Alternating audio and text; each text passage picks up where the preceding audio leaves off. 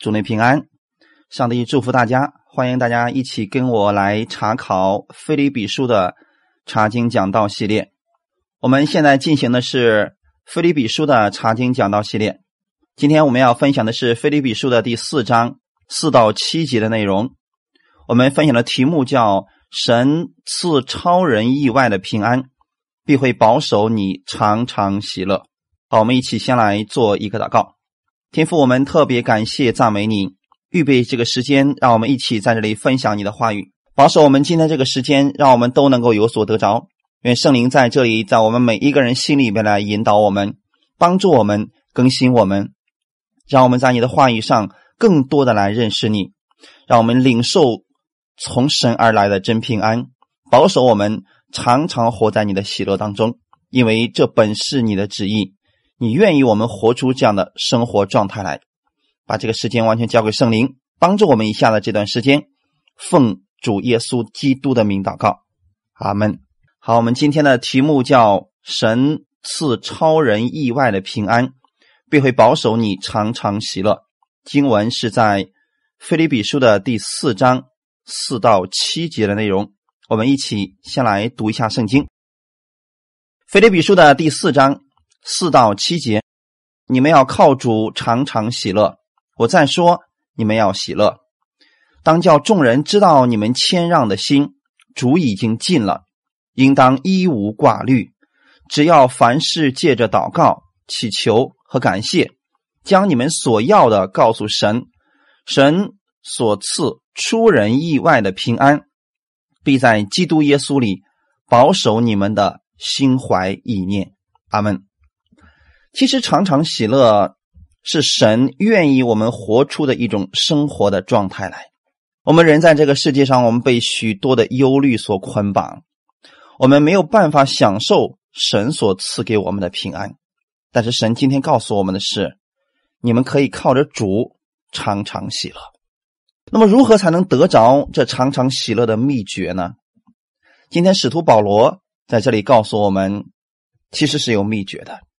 他透过神的话语来告诉我们：当你认识耶稣基督，他在十字架上为你所成就的那一切的时候，你就知道你在神的保守当中。当你知道你在神的保守当中的时候，他会赐下一种力量来。什么样的力量呢？超出世界、超出世人的平安。他要把这份平安今天来赐给你。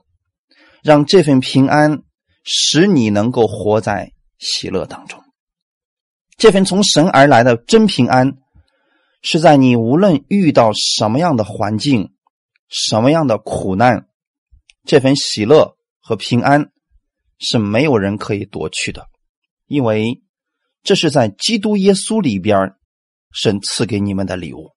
也就是说，当你接受耶稣的时候，神就把这份礼物赐给了你。这是超人意外的平安，哈利路亚！当时保罗在写这份书信的时候呢，他正在罗马的监狱里边。一个在监狱里边的人劝勉那在监狱外面的人说：“你们要靠着主常常喜乐。”弟兄姊妹，我们是不是觉得我们应该调换一下身份呢？一个在监狱里边的人，他应该是忧愁的。他应该是灰心的，应该是绝望的。但是现在，这个在监狱里边的人开始安慰在那世上的人，说：“你们要常常喜乐。”那说明一件事情：这份喜乐一定不是从人而来的，一定是从神而来的。他在安慰菲利比的信徒们说：“你们要靠着主常常喜乐。”那说明保罗已经拥有了这份喜乐，这份喜乐已经超越了环境，已经超越了世界了。弟兄姊妹，我也今天把这份喜乐赐给你，你要靠着主常常喜乐，无论在什么样的环境当中，神会把这份喜乐来赐给你。所以本章从第四节开始，基本上重复的是第三章第一节的内容。在第三章第一节里边，保罗也告诉我们：你们要靠着主喜乐。在第四章的时候，他加强了这个劝勉，靠着主，你就可以喜乐。换句话来讲，世人都想在这个世界上找到快乐，但是呢，这个是快乐很快就没有的一种乐趣。但神要赐给你的是，让你靠着主耶稣基督，你要得着的是喜乐。世人得着的快乐是从外面靠着某一种音乐。靠着某一种话语，从外到内的一种喜乐，神要赐给你的，是在里边要发出到外面的一种喜乐，因为基督徒的喜乐是以主耶稣基督为他的喜乐。换句话来讲，主耶稣就是他喜乐的原因和基础。但唯有当信徒明白耶稣基督在十字架上。为他所成就的这一切救恩的时候，他才能够靠着主常常喜乐。因此，保罗这句话其实是呼吁他们：你们要靠着主耶稣基督的恩典，你就可以在其中常常喜乐。有两点显示了本节加强了三章一节的劝勉。呃，第一个就是保罗在前面加上了一个“常常喜乐”。弟兄姊妹，我们说我们一生当中有喜乐，这个谁都可以做到。但是在这里要告诉你的是，常常喜乐。常常的意思，它是一个持续性的一个动作，是告诉你，今天你是喜乐的，明天你也是。你在平安的时候可以喜乐，在患难的时候你照样可以喜乐。这种喜乐是超越环境，超越你的一切。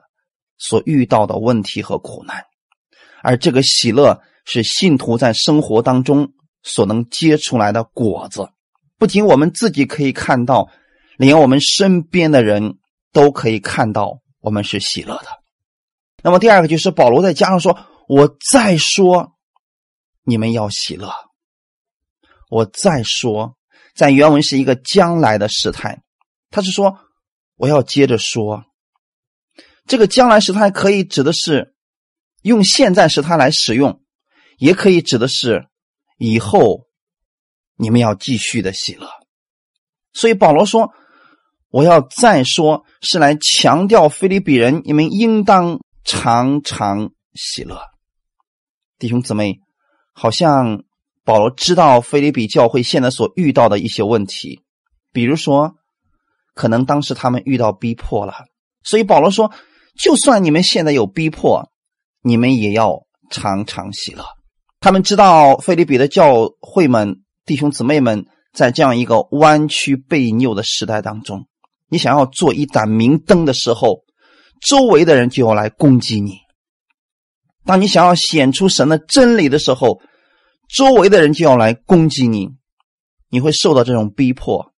然而，保罗是要告诉你的是，虽然如此。我仍然要再说一次，你们要喜乐，因为保罗正是这样的一个人，他为主的福音付出了很多，但不是所有人都能理解他的。正是因为如此，他现在在监狱当中，也是因为福音的缘故，保罗做到了常常喜乐。所以他面对菲利比教会的现在这个状态的时候，他说：“不管你们遇到什么样的环境，什么样的逼迫。”就算你们现在在这样一个世代当中，仍然我要再说一遍，你们要喜乐。在主里常常喜乐，指什么呢？你在一切的境遇当中，你都存在着信心和盼望。你认定全能的主在掌管着一切，并且你以他的荣美和恩典为你喜乐的理由。在旧约的智慧书里边，其实也给我们同样的看见，真正的喜乐它是超越环境的。比如说箴言书里边十七章二十二节就告诉我们说：“喜乐的心乃是良药。”弟兄姊妹，当一个人拥有喜乐的心的时候，他的整个身体都是好的。你看他整个人的状态都是不一样的，而这个心代表着一个人的思想。也就是告诉我们，一个人喜乐与否，决定的因素并不是他的环境，而是他的心，也就是他的思想和他的态度。在诗篇里边四章第七节也告诉我们：“你使我心里快乐，胜过那丰收五谷新酒的人。”在这里，诗人告诉我们：“神，你使我心里的快乐，比那些五谷丰登、美酒满溢的人所享受的那种喜乐要更大。”在此给我们做了一个对比，就是前者远胜于后者，而神所赐给我们那种从心里的喜乐，是指你在一切不如意的环境当中，你仍然能够增加从神而来的喜乐；而后面那个，当你丰收了五谷新酒的时候，你才能喜乐。这是世人的喜乐。对于世人来讲。他们遇到开心的事情了，他们遇到非常让他高兴的事情了，他能喜乐。可是呢，环境来临的时候，他们就无法喜乐了；患难到临的时候，他们就没有办法喜乐了。但是我们不是这样的，神是我们的喜乐，天赋是我们的喜乐，耶稣基督今天是你的喜乐。所以旧约不管是诗人、是先知、是使徒。还有初代的教会，他们都在给我们做着同样的见证，那就是神所赐给我们的喜乐是可以超越一切环境的。哈利路亚！菲利比书的第四章第五节，这里也告诉我们：当叫众人知道你们谦让的心，主已经尽了。感谢赞美主。前面刚刚保罗提到说，你们要靠主常常喜乐。这个喜乐不是在你心里边憋着，是要让你把它活出来。活出来之后呢，当一个人心里边被神充满的时候，被神的平安和喜乐充满的时候，他会活出一种什么样的一种状态来呢？第五节就告诉我们了：你要叫众人知道你们谦让的心。在原文中，他的直译的方法是：你要使大家看出你们谦和的心。他的意思是，你的温良、你的喜乐、你的谦卑，要让众人看见。这表示的是一种温和、宽厚的高尚品格。一个谦和的人，他是做出合理让步的人。当然了，我们不是说在。圣经的原则上，让我们让步，是在一切一些不违背我们圣经原则、信仰原则的基础上，我们可以做出合理的让步。相对的来讲，如果一个自义的人，他是非常固执的去坚持他自以为正确的观点，而谦和可以定义为一种合理的、公平的、缓和的。不走极端，不坚持一己之见待人处事的态度和方法。本句的谦和是要叫众人知道的，这表示保罗现在在这里所讲的，并不是教会里边信徒之间的关系，而讲的是教会和外边世界的关系。换句话来讲，从菲利比人当时所处的环境来看，他们是受了逼迫了。所以保罗在这里告诉他们：“你们要叫众人知道你们谦让的心。”啊，原文用的是谦和。他的意思是在你受到逼迫的时候，你能显出一种宽宏大量。在受到攻击的时候，你拒绝采取报复的行动。弟兄姊妹，今天很多人也说自己是领受恩典的，可是当那些律法下的人，他们并不了解我们，他们用他们自己定罪的方式来攻击我们的时候，许多人显不出这谦和的态度来。也就是说，他并没有把他真正恩典的生命透露出来。他不是一种宽宏大量的去包容他们，许多人在受到攻击的时候采取的是报复行动，就是你敢定罪于我，我马上也定罪于你；你敢骂我，我马上也骂你。其实这不是恩典之下这并不是新约之下的信徒的一个样式。保罗在这里告诉我们说什么呢？当我们与外边的世界发生冲突的时候，当这些人逼迫我们的时候，我们要怎么做呢？你要去宽容他们，要把你的温良叫众人知道，要从你的身上让别人看到基督的样式，而不是今天我们每一个人我们都是刺，别人敢碰着我们那一定是受伤的。这个不是。这个并不是恩典之下的生命状态，所以保罗他是一个活出恩典生命的人。所以保罗说：“你要叫众人知道你们谦让的心。”哈利路亚。那么保罗在哥林多后书第十章一到五节里边给我们讲了一段，他是怎么样来面对那些不理解他的人、攻击他的人、质疑他的人的呢？格林德后书第十章第一节说：“我保罗就是与你们见面的时候是谦卑的，不在你们那里的时候像你们是勇敢的。如今亲自借着基督的温柔和平劝你们。有人以为我是凭着血气行事，我也以为必须用勇敢待这等人。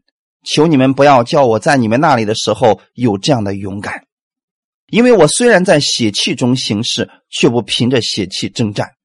我们征战的兵器本不是属血气的，乃是在神面前有能力可以攻破坚固的营垒，将各样的计谋、各样拦阻人认识神的那些自高之事一概攻破了，又将人所有的心意夺回，使他都顺服基督。他们，所以弟兄姊妹，我们看到一个什么样的事情呢？保罗在哥林多教会当中受到了很大的质疑，很多人以为保罗是个贪财的家伙，很多人以为保罗的这个使徒的职分都是假的。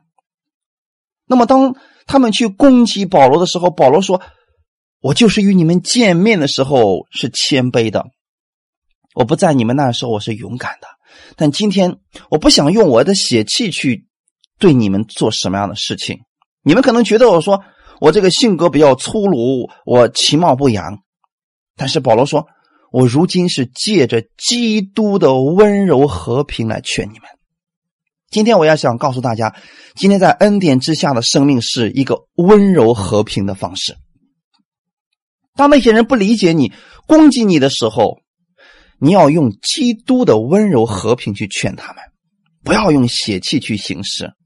所以第二节说，有人我以为我是凭着血气行事，我也以为必须用勇敢来待这等人。弟兄姊妹，我们今天想想看，保罗其实是有资格对这群人去发火的，甚至说他完全可以说：你们这群人已经败坏到这个地步了，你们已经是拉帮结派、分门结党，你们自以为是。其实保罗完全可以说这些话语的，但是保罗他却说。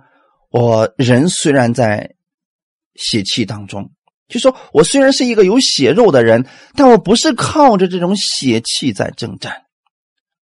我虽然在血气中行事，却不是靠着血气来征战的一个人。今天很多人，他是凭着血气去征战，也就是说，血气跟圣灵本身就是相对的，血气当中一定是存在着你的自己的想法。所以，当人去看人的时候，用我们的想法去看别人的时候，我们就很容易去攻击别人。所以，保罗不希望我们这些带着血肉之躯的人，我们靠着血气征战。世人当别人骂他的时候，他会用血气去征战，也去对骂，甚至去打，到最后可能会杀死对方。但我们不是这样的，我们知道我们征战的兵器。本不是属血气的，我们靠的是什么呢？在这里第四节，保罗告诉我们是：我们乃是在神面前有能力。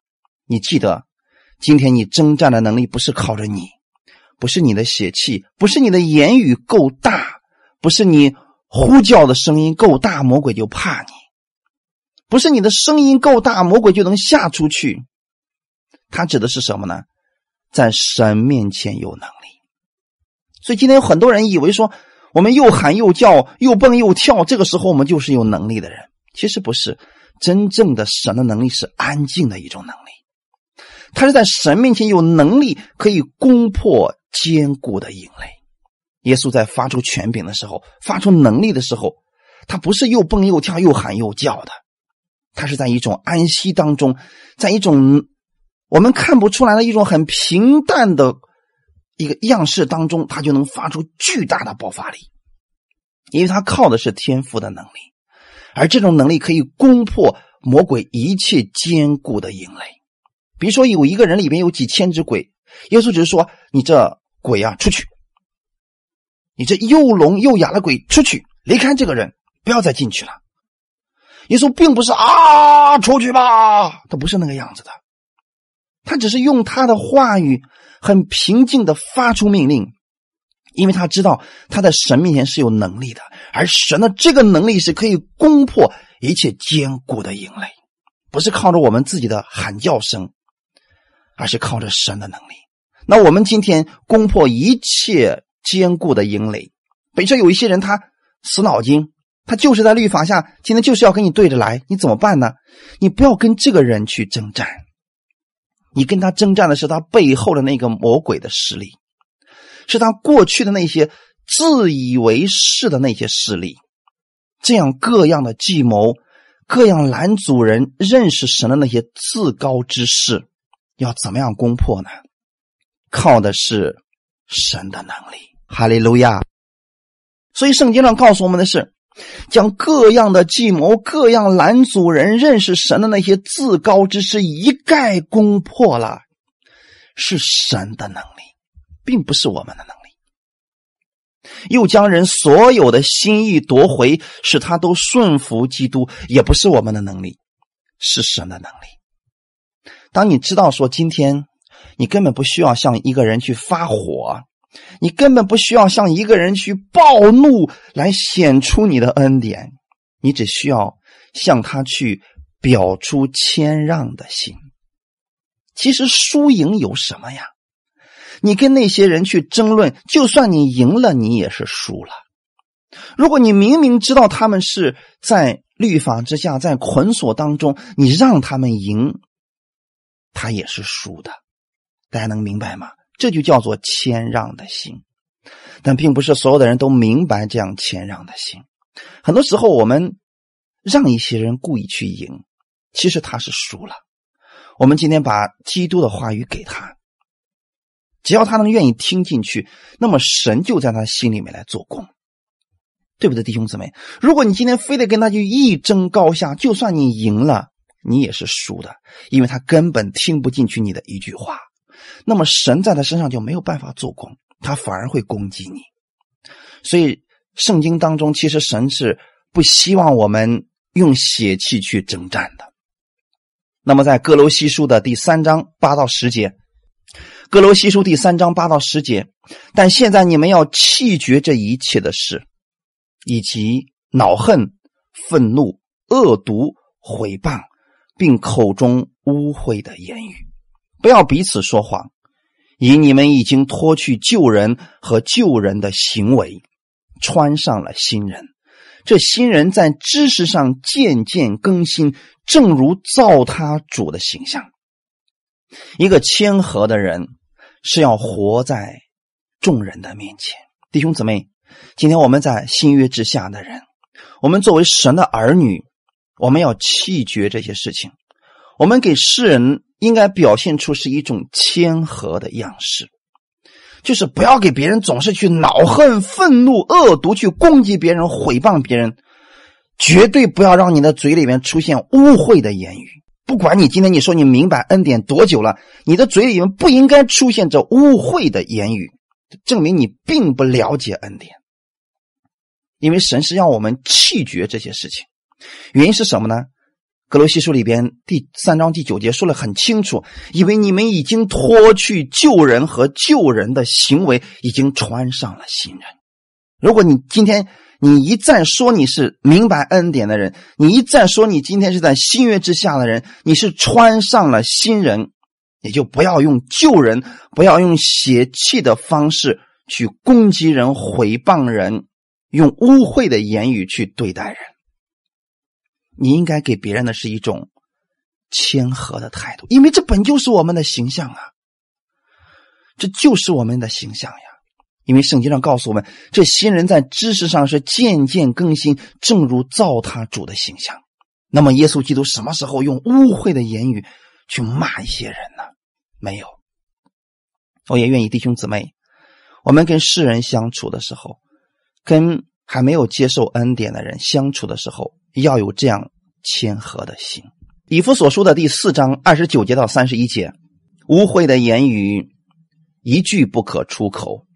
只要随时说造就人的好话，叫听见的人得益处，不要叫神的圣灵担忧。你们原是受了他的印记，等候得赎的日子来到。一切苦毒、恼恨、愤怒、嚷闹、毁谤，并一切的恶毒，都当从你们中间除掉。这看起来好像是在新约之下。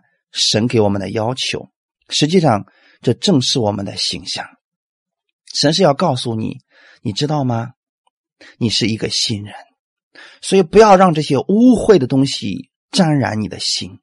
你的心里边应该是被神的喜乐充满的，你的心里边是拥有耶稣的真平安的。一个人当他的心里被耶稣的平安充满的时候，他会活出来一种谦和的一种样式。当一个人被喜乐充满的时候，他活出来的是一种喜乐的样式，而表现给世人的就是谦和。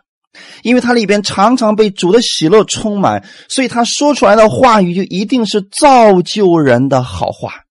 因为他心里充满了喜乐，充满了平安，他怎么能够出来污秽的言语呢？弟兄姊妹，只有当一个人心里充满污秽的时候。他的口里边才能出来污秽的言语。神不希望你被污秽充满，神希望你被喜乐充满，因为他愿意你是常常喜乐的，他愿意将他的平安、超人意外的平安、超出世人的平安赐给你。当他把这个赐给你的时候，你就能随时随地说造就人的好话，叫听见的人。都得益处。那么，首先得益处的是你。那么，有人说：“那如果我就愿意去说这污秽的言语呢？”三世节告诉你，不要叫神的圣灵担忧。什么意思呢？如果今天你今真的每一天去给别人对着骂，跟别人去用污秽的言语对战，凭着血气去征战，这会叫圣灵担忧的。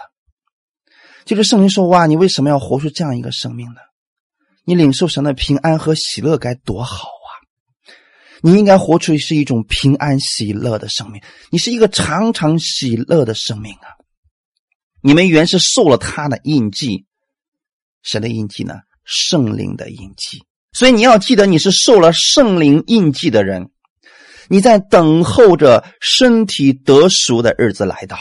换句话来讲，你不是痛苦的等待，你不是污秽的等待。你是喜乐的等待着耶稣基督第二次的再来，所以神说，这一切的苦毒会让圣灵担忧，一切的恼恨会让圣灵担忧，一切的愤怒出现在你心里面会让圣灵担忧，一切的嚷闹会让圣灵担忧。当你去毁谤别人的时候，圣灵会开始为你担忧，你的心不要这个样子呀，阿门。所以不要让圣灵担忧的意思就是。不要让这些苦毒、恼恨、愤怒、毁谤，还有这些恶毒的言语从你的心里边产生。哈利路亚！原因是什么呢？主已经进了。所以保罗今天在劝告菲利比的信徒说：当别人攻击你的时候，别人不理解你的时候，当别人今天用一些污秽的言语来说你的时候。你不要用这样的方式去回敬他们，不要用血气跟他们去征战，你要用谦和去对待他们，用温良去对待他们。别人说我们傻呀，很多人就不理解，说他们都这个样子对我们，我们凭什么要这么温和去对待他呢？原因很简单，主已经进了，在这里说主进了的意思，原文所表达的是指的是时间和空间上的临近。很明显，在这里指的是主耶稣基督的第二次再来。那么，保罗就是以主耶稣基督再来的这个事实作为菲利比人，你们要向大家表现谦让的原因。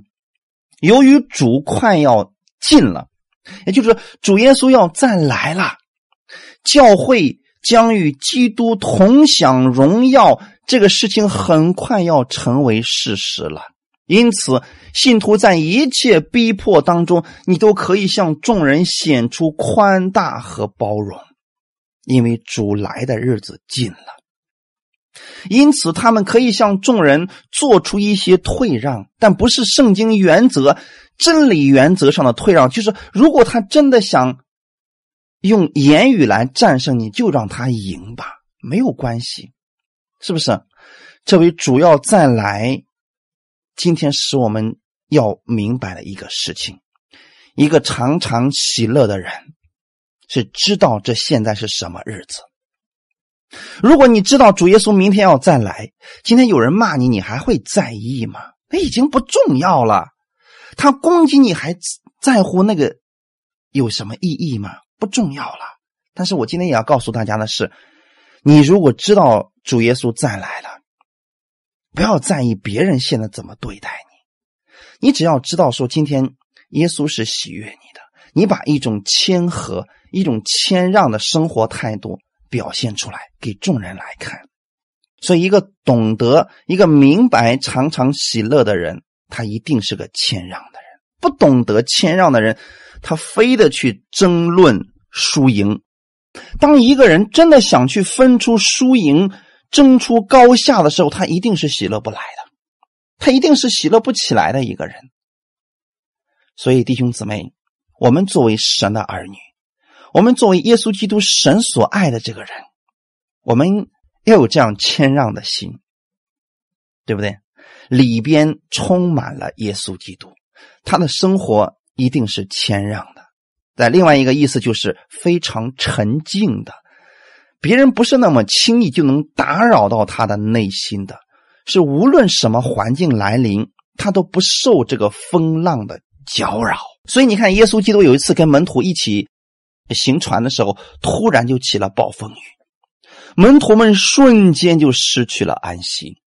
耶稣仍然是沉静的，这是谦让的另外一个意思，就是无论什么环境来临，他都不受他的搅扰。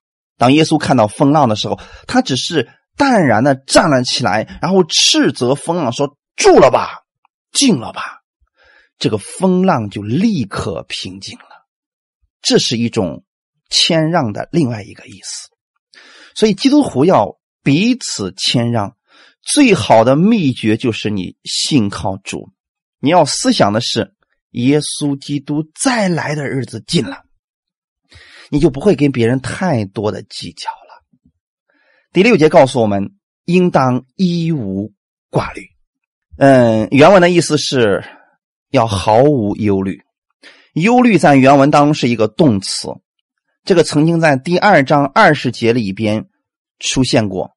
啊，它的意思是关心，所以在本句当中可以呃直译为不要在任何事情上忧虑。不要有任何的忧虑，因为菲利比的信徒现在正在忧虑当中，所以保罗劝勉他们要停止忧虑。保罗劝勉他们不要陷入到经常忧虑的状态当中，不要保持经常忧虑的状态。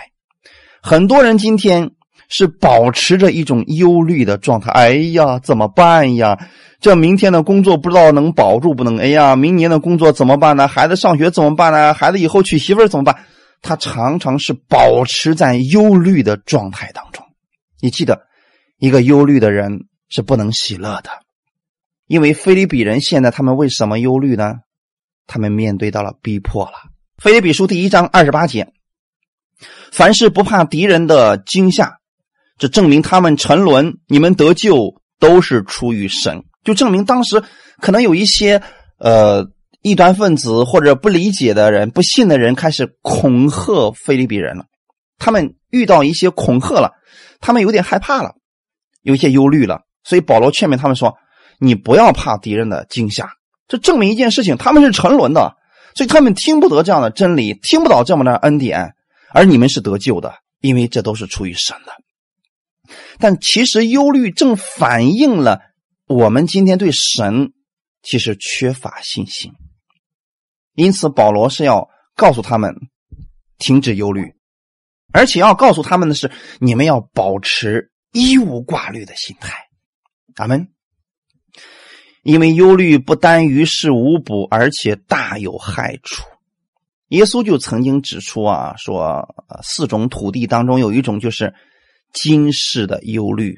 这种人他听到了神的道，却让忧虑把这个道给挤住了，他结不出果实来。生活的忧虑常常是压人的一块大石头。当一个人的生活当中常常忧虑的时候啊。他就看不见神的恩典，也就没有办法喜乐的。所以你看，一个忧虑的人，常常是唉声叹气的人，对他来说毫无益处。但是今天我们去劝告别人了，你比如说，我们告诉别人说不要忧虑，这管用吗？好像不管用。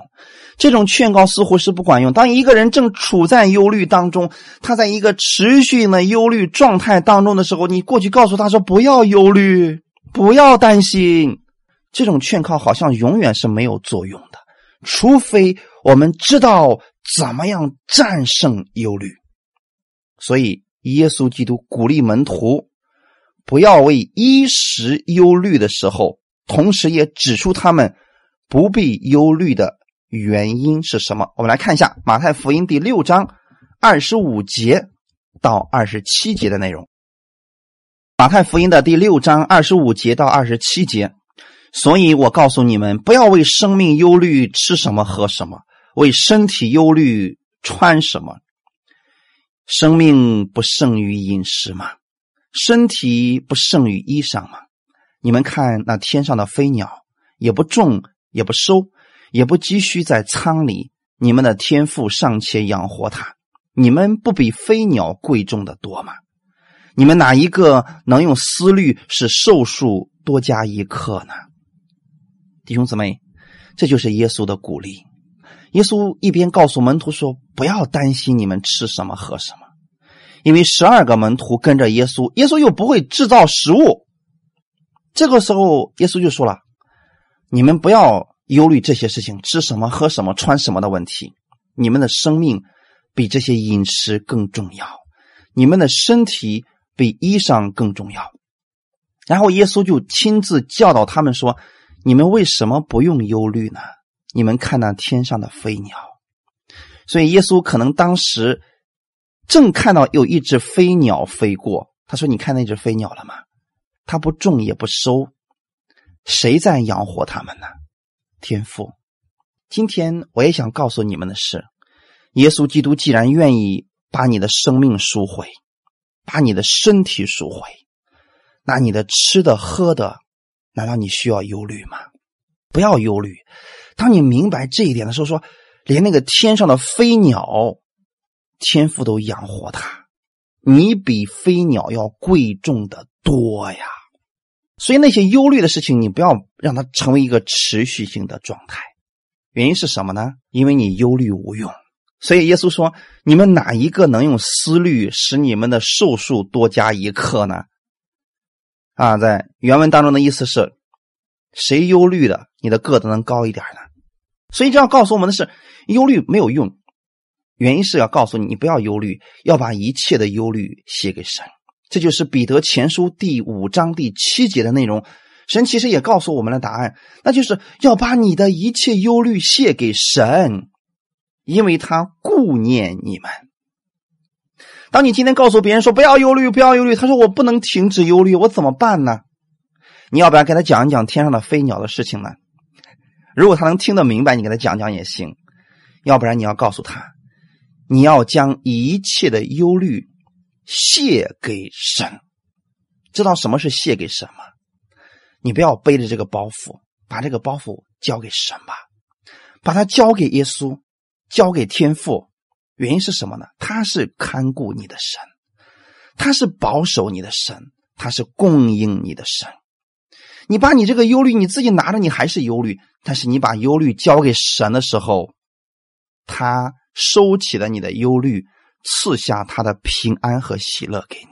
既然天父能够爱你，把他最宝贝的耶稣都赐给你了，把万物都一同白白的赐给你了，你还忧虑什么呢？所以，把你的那点忧虑卸给神，你就能领受他的平安，你就能领受他的喜乐，而且你是常常喜乐的。就算你说我现在遇到了不顺心的事情，你说主要我相信，你一定不是让我常常活在这个困难当中、痛苦当中，你在后面一定给我预备了更大的平安和喜乐，以及丰盛的供应，因为我知道你是顾念我的神。那么，当我们知道这个时候，我们该怎么做呢？后面神也告诉我们答案：只要凡事借着祷告、祈求和感谢，将你们所要的告诉神。阿利路亚！今天我不是简单告诉你们说不要忧虑，而是要告诉你们准确的方法，怎么样把你的忧虑写给神呢？就是借着祷告，凡事的意思。其实包括了在一切事情之上，在每一个方面，在任何情况之下，请听好了啊！这三点大家要记得啊。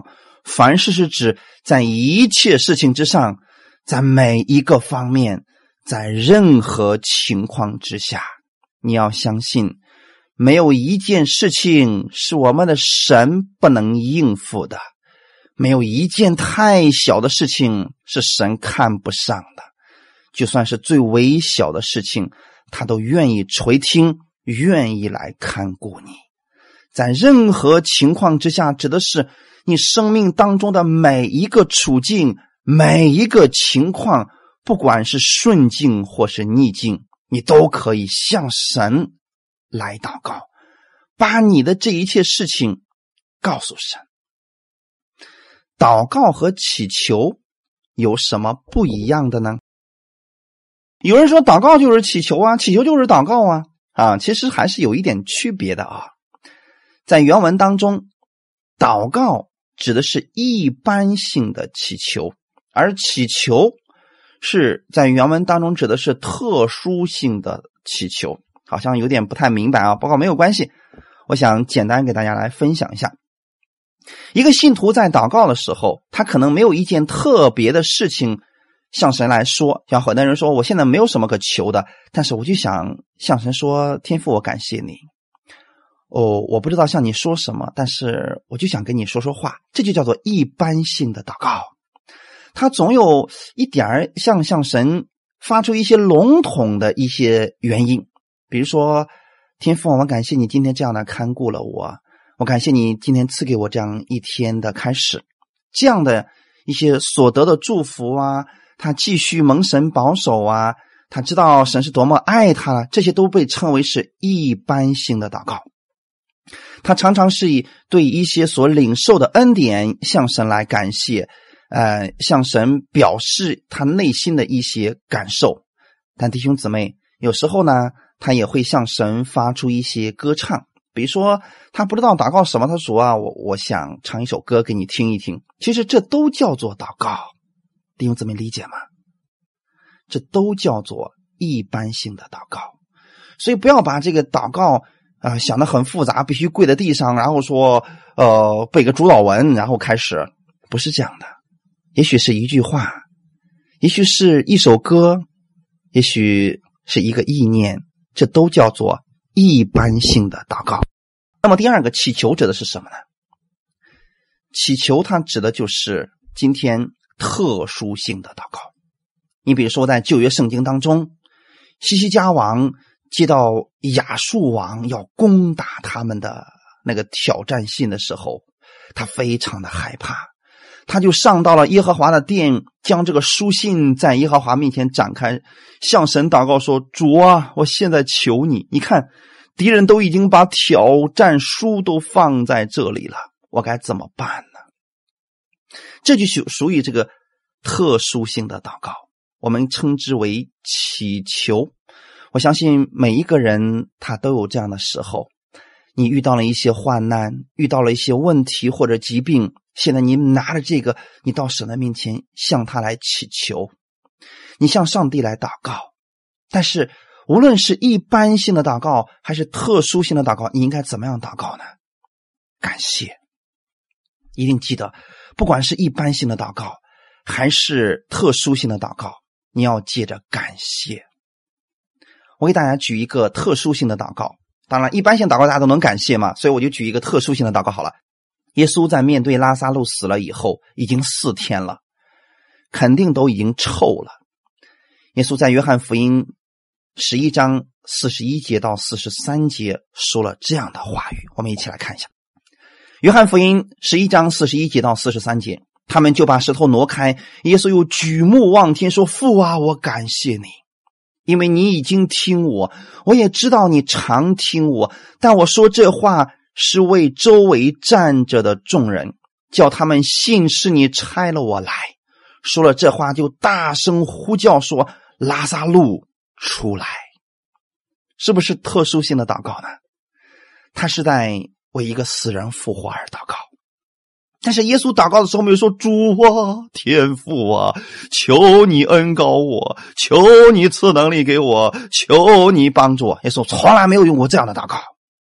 耶稣说：“父啊，我感谢你，所以我愿意弟兄姊妹，不管你现在的事情多么的紧急，你不要去忧虑它。”因为神的平安已经在你身上了，你要怎么做呢？父啊，我感谢你，因为你已经听我的祷告了。我也常知道你听我的祷告，然后把你想要的结果说出来。比如说，我奉主耶稣基督之名，命令这疾病离开我，可不可以这样祷告呢？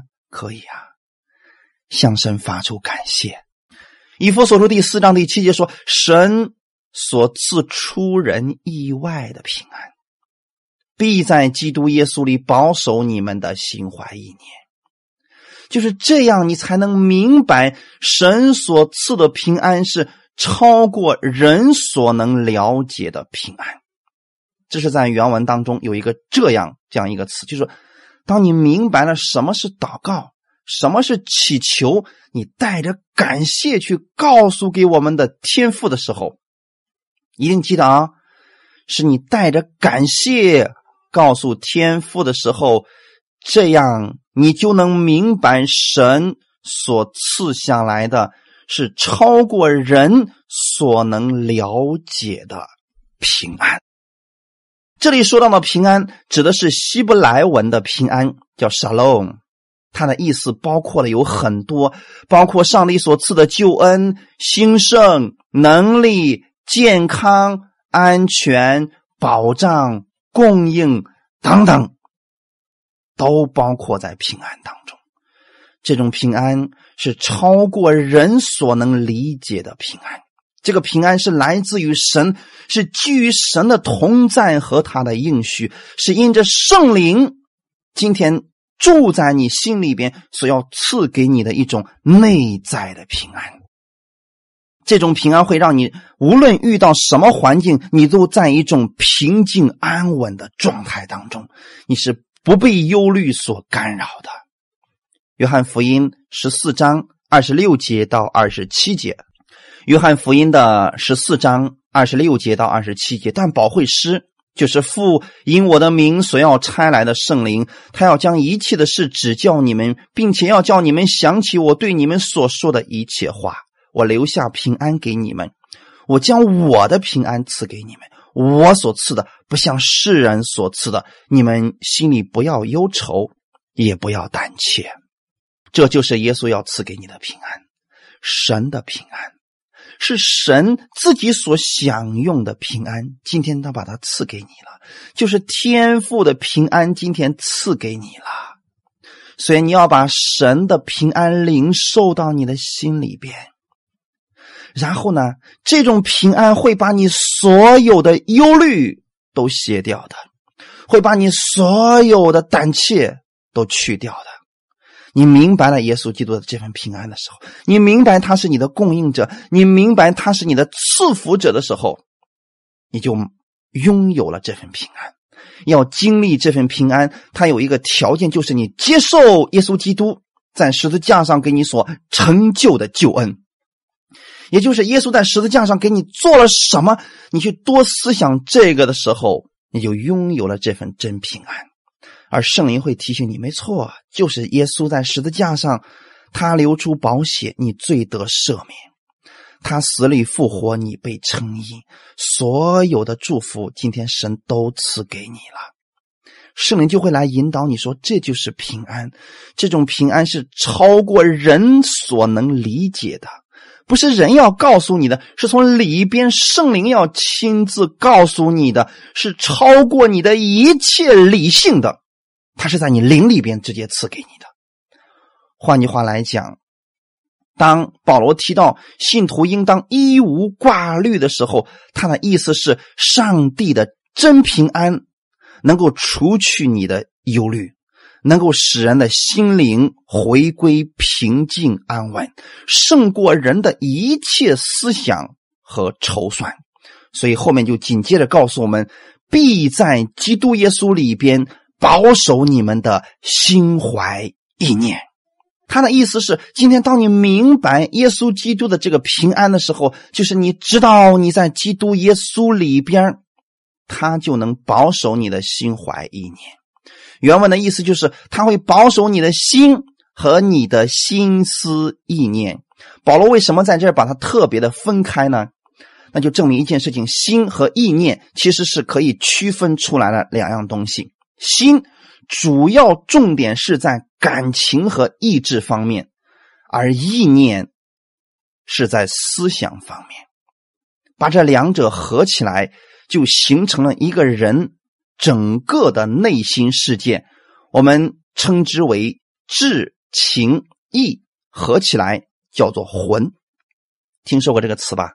我们的魂，也就是说，神所赐给你的平安是在你的灵里边。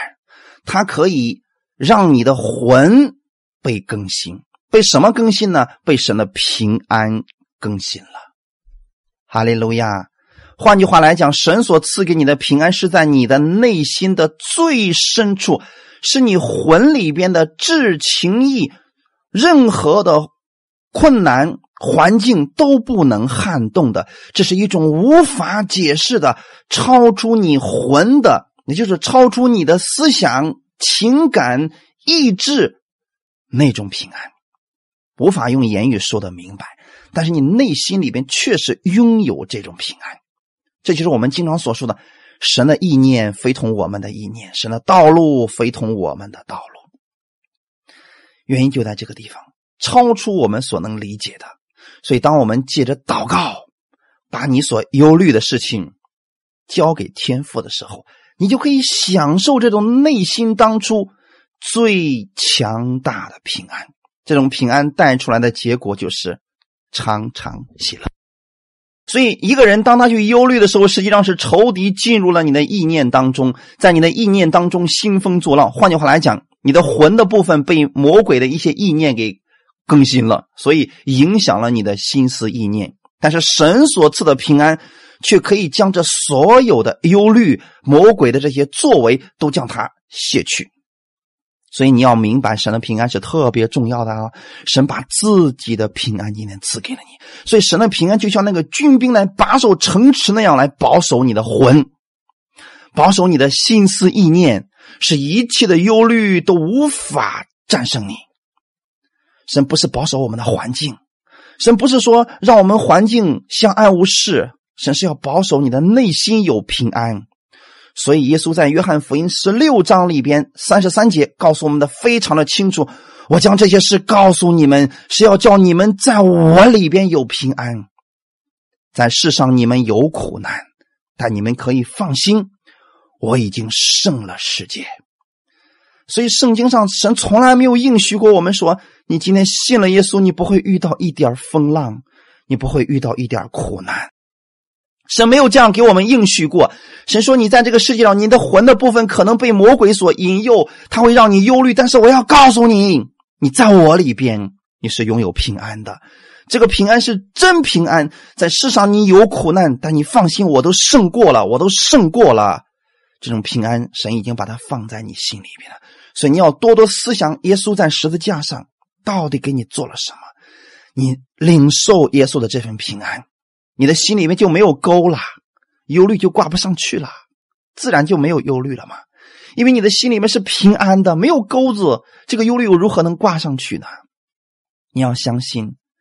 耶稣基督的平安会带出喜乐，所以不要让你的心被一些污秽的东西充满，不要让你的心被一些输赢的东西充满，被一些恼恨的东西充满，恶毒的东西充满，要让神的这个平安充满在你里边，多多的思想耶稣在十字架上为你所成就的，你会领受从天而来的平安。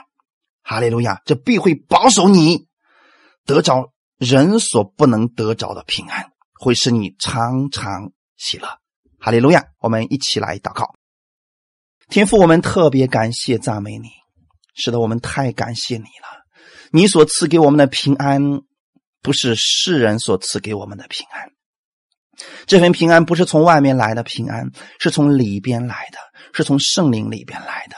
是超出人意外的平安。我知道，天父你是爱我的，所以你将你的独生爱子耶稣赐给了我。你既然能把天国里边最宝贝的赐给了我，所以我也相信你是看顾我的神。我愿意把我的一切忧虑都写给你，我愿意在凡事上向你献上祷告，请赐给我一个心，让我的心里边常常被你的话语充满。被一个谦让的心充满，让我拥有耶稣你那样的温柔、温良去对待众人。因为我知道你来的日子近了，你愿意我们活出一种常常喜乐的生命。我知道是你的平安会带出这种喜乐。我在耶稣基督里边，我知道我在耶稣基督里边，我拥有你的平安。我愿意在生活当中每一天，无论我遇到什么环境，我知道你是保守我的神。你是保守我的主，你是看顾我的主，因为你既能看顾那天上的飞鸟，你也一定能保守我的一切。我不看我现在的环境，虽然可能环境不太好，但我相信你的丰盛的供应会大过我的环境。你保守我，常在你的里边，享受你的喜乐。感谢赞美主，一切荣耀都归给你。赐福今天听到的每一个弟兄姊妹。奉主耶稣基督之名，赐下神超出意外的平安，保守你们常常喜乐。奉我主耶稣基督之名祷告，哈利路亚！感谢赞美主，阿门。